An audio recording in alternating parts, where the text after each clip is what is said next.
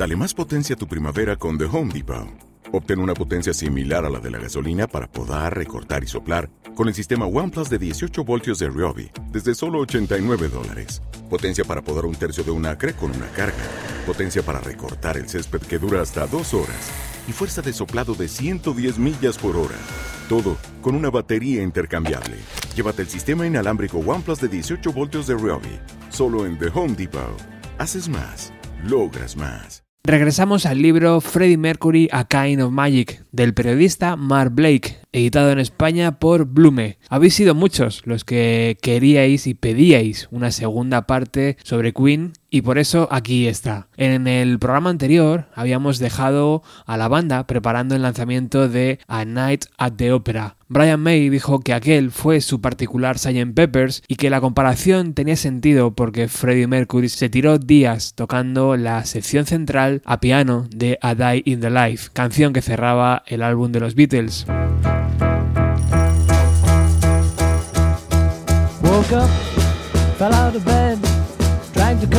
Across my head. Found the way downstairs and drank a cup. And looking up, I noticed I was late. Found my coat and grabbed my hat. Made the bus in seconds flat. Found my way upstairs and had a smoke. And somebody spoke and I went into a dream.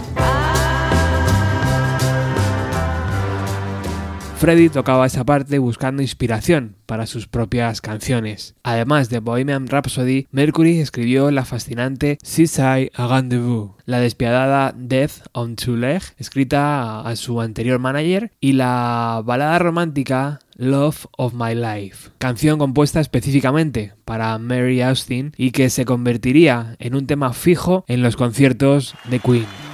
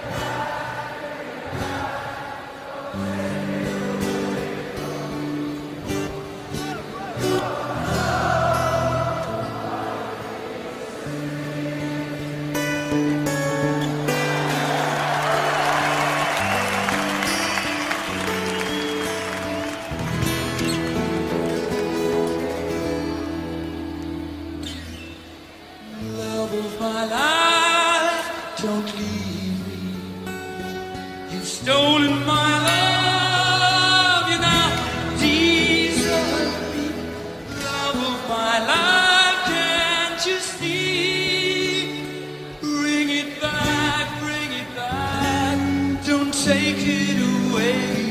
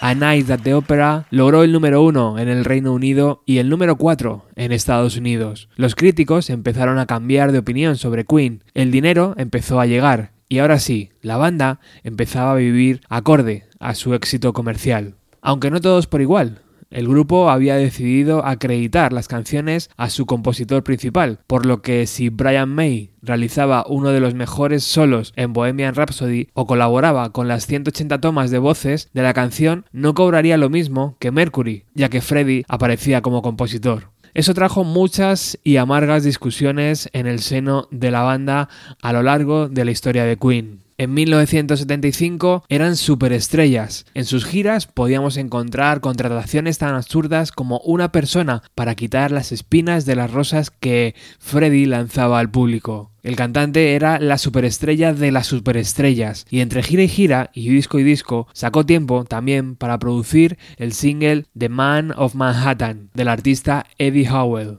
El manager de Eddie era David Mines, una de las numerosas aventuras que tuvo el cantante.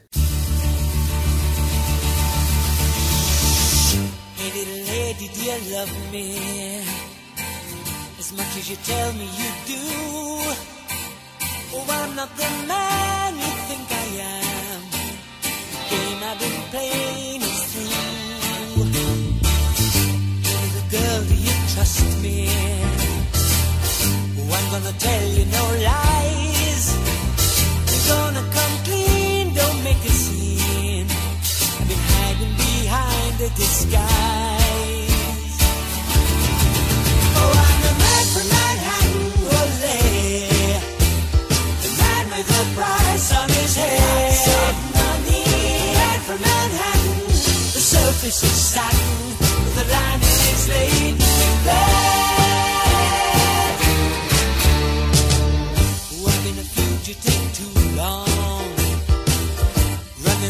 from my fame. My enemies the sight of me. At the sound of my name. Cause I'm the man from Manhattan. The man with the price on his head. The man from Manhattan, the is satin, but the lining is laden with lead.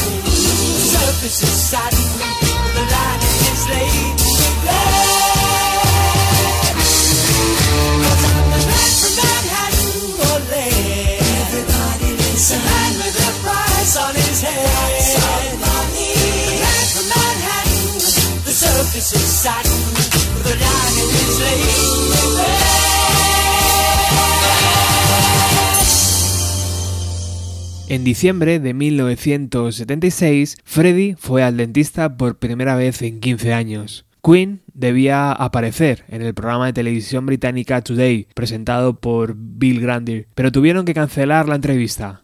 EMI, su discográfica, decidió aprovechar y enviar a uno de sus nuevos grupos de punk a modo de sustitución. 24 horas más tarde, aquel grupo, los Sex Pistols, estaban en boca de todos, tras una entrevista plagada de improperios como sucio cabrón o jodido canalla. Todo ello en la televisión nacional británica a la hora del té.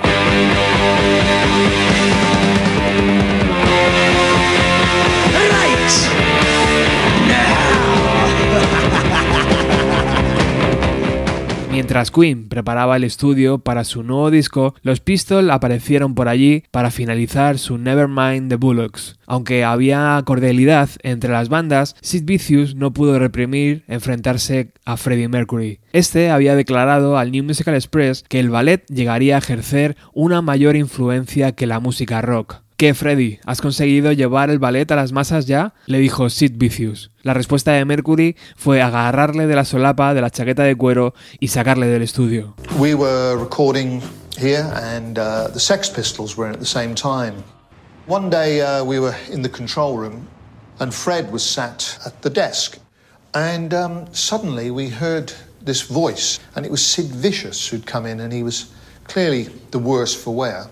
And he called into the room, Have you succeeded in bringing ballet to the masses yet? Fred went up and took him by the lapels pushed him out the door. Así lo recuerda Peter Hind, Roddy de la banda. Los nuevos tiempos llegaban y Queen adaptó su sonido. En We Will Rock You se notaba esa forma directa de llegar al oyente. El único instrumento que podemos escuchar es la guitarra de Brian, Ingenieros, becarios, gente de mantenimiento e incluso la dama que servía el té fueron grabados aplaudiendo y golpeando el suelo.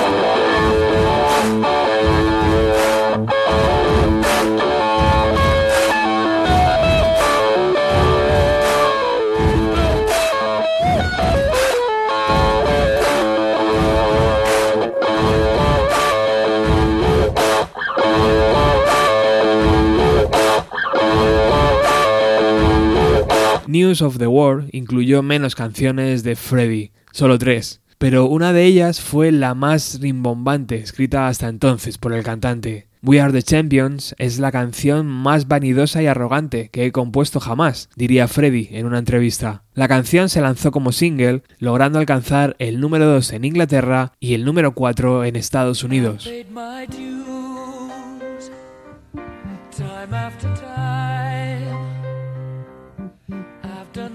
My sentence, but committed no crime. And bad mistakes, I've made a few. I've had my share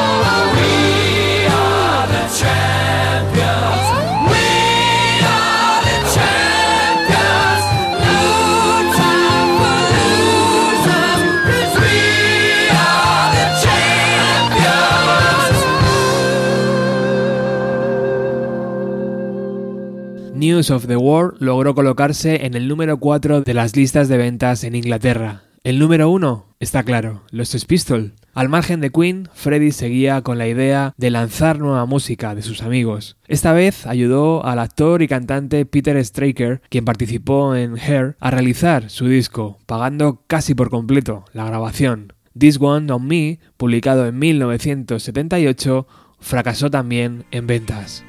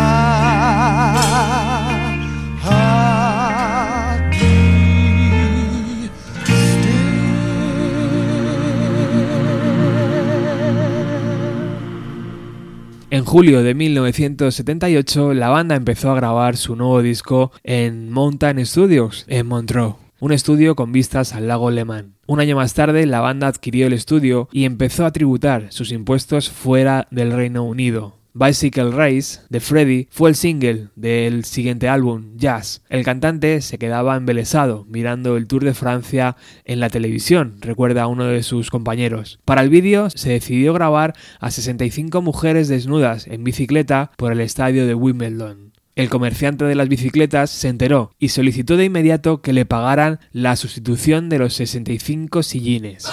bicycle, bicycle. I want to ride my bicycle, bicycle, bicycle. I want to ride my bicycle. I want to ride my bike. I want to ride my bicycle. I want to ride it where I like. You say black, I say white. You say bar, I say bite. You say shark, I say him. And Jaws was never my scene, and I don't like Star Wars. You say Rose, I say Royce. You say God, give me a choice. say Lord, I say Christ. I don't believe in Peter Pan, Frankenstein, or Superman. All I wanna do is bicycle,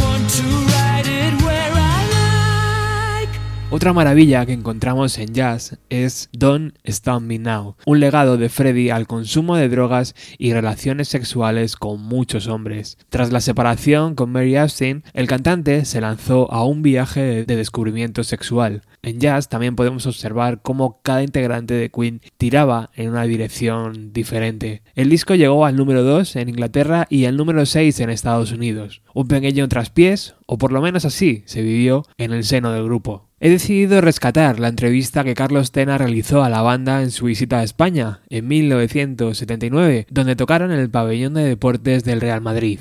Pues sí, amigos, con este We Will Rock You, queremos rockearte, comenzó el recital de Queen, el primero de ellos en Madrid.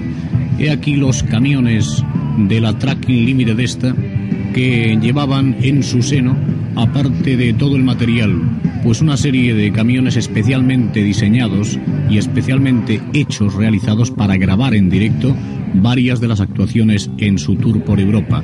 Una especie de, de camión en el que había dos mesas de 24 canales con monitores de televisión, en fin, un derroche de sonido y de luz de un grupo que hace pop de lujo.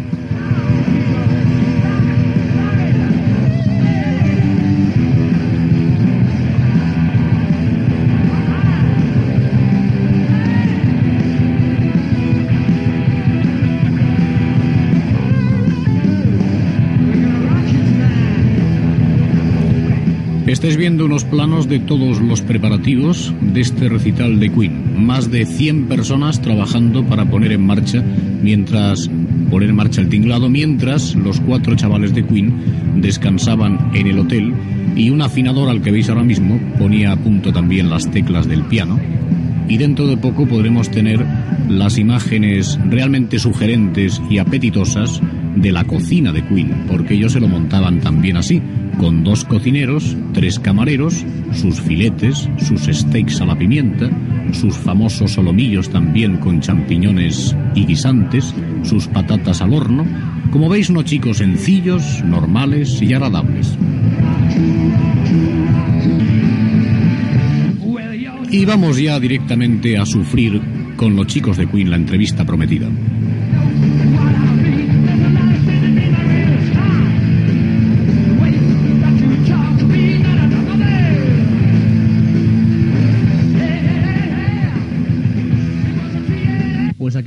Cuatro jóvenes de Queen, del grupo que, que ya visita España por segunda vez. Tenemos aquí a Brian, al amigo Freddy, luego tenemos a John y a Roger. Aquí están los cuatro. La primera pregunta es cuál sería la diferencia entre lo que ha pasado, lo que pasó en Barcelona en el 74 y lo que ha pasado hoy y lo que pasó en Barcelona, por supuesto, hace muy pocos días.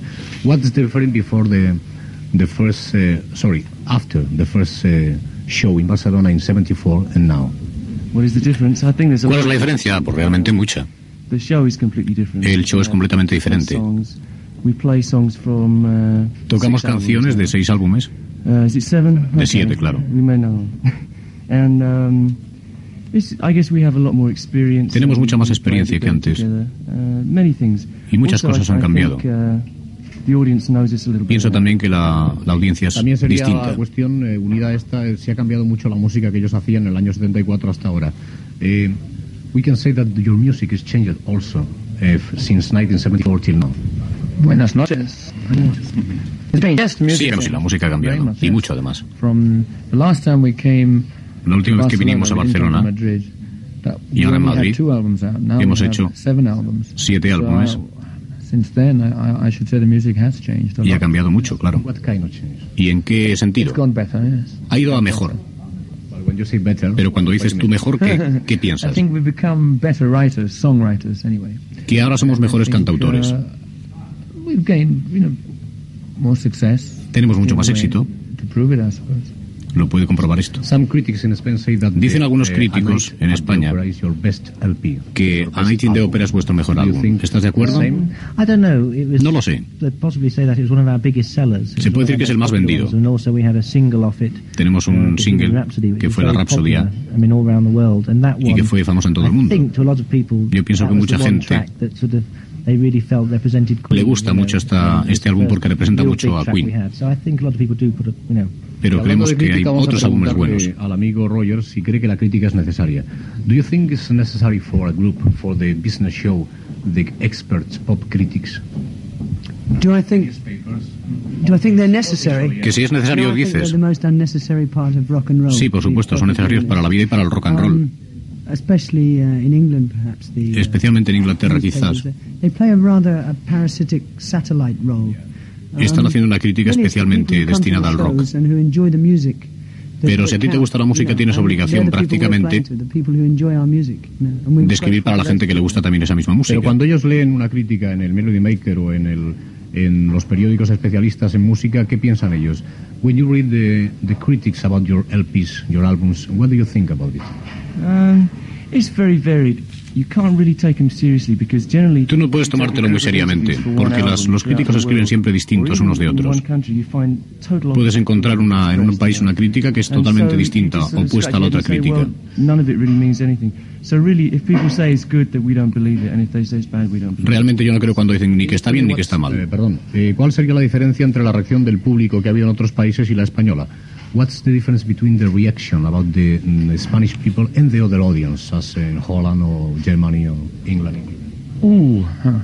it's as far as the Spanish audiences are concerned, it's difficult because we've only played here. Es muy difícil definir esto porque la audiencia española es distinta. Um, it depends. I think. Uh, Ten en cuenta que esto depende mucho are a bit porque Somos un grupo que canta en inglés y que en otros países, cuando se canta en rock and It's also roll, very difficult because we do get the impression that they don't understand perhaps say as much English as they would do, Exactamente, estamos cantando en inglés y Holland, entonces en los países English eh, como. Holanda, Alemania, los que has citado hablan todos inglés. Y aquí en España, aunque no hablan que inglés, es la que, entienden. La que nos preguntamos cuando vemos los álbumes, los títulos, A Night in, eh, Una noche en la ópera, Una noche en las carreras, con los hermanos Marx. El último título del long play de Queen es exactamente Jazz. Eh, queríamos preguntar la razón de los títulos anteriores y también la, la, digamos, la cuestión por la cual han titulado Jazz a este último long play.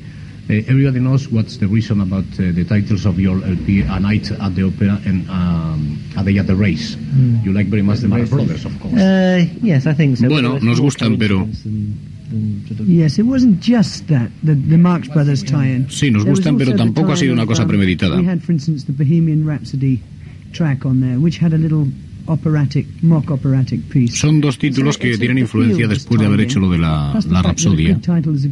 Y son buenos títulos, sencillamente, son buenos títulos. No tienes que hacer algo específico y titularlo de una manera exacta. Yo creo que hay que buscar buenas, buenos títulos que llamen la atención. Pero ¿por qué habéis eh, titulado Jazz este último álbum? ¿Significa que hacéis jazz rock? Es muy diferente, no es distinto. Nos parece que, que jazz es un título internacional porque todo el mundo lo entiende. Es una palabra muy corta. Bueno, la Pero el título jazz- el título de jazz significa que ellos ya van a dedicarse a otro tipo de música más relacionada con el jazz. But the title jazz means that you are uh, uh, you are going to the jazz music now.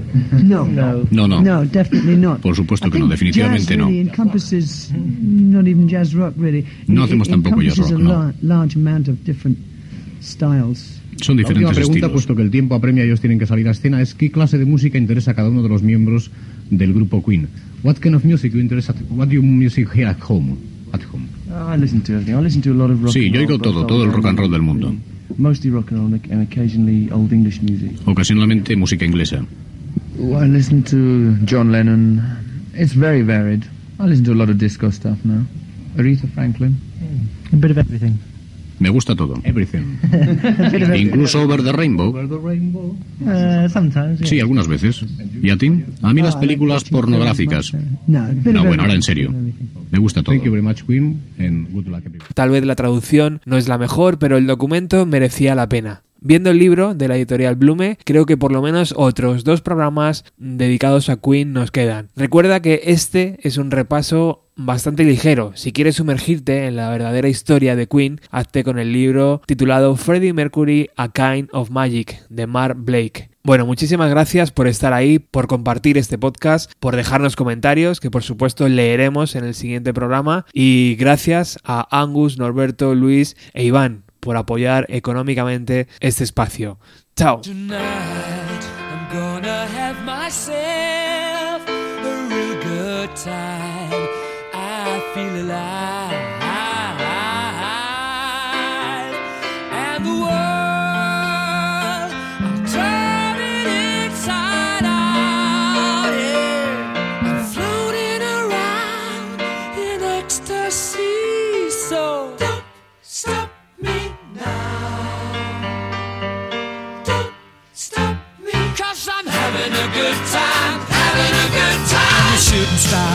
Through the sky like a tiger, defying the laws of gravity.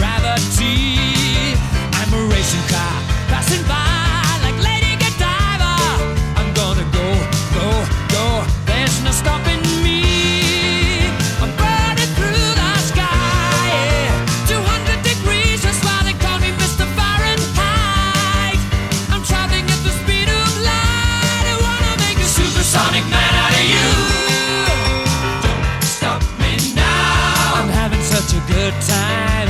I'm having a ball.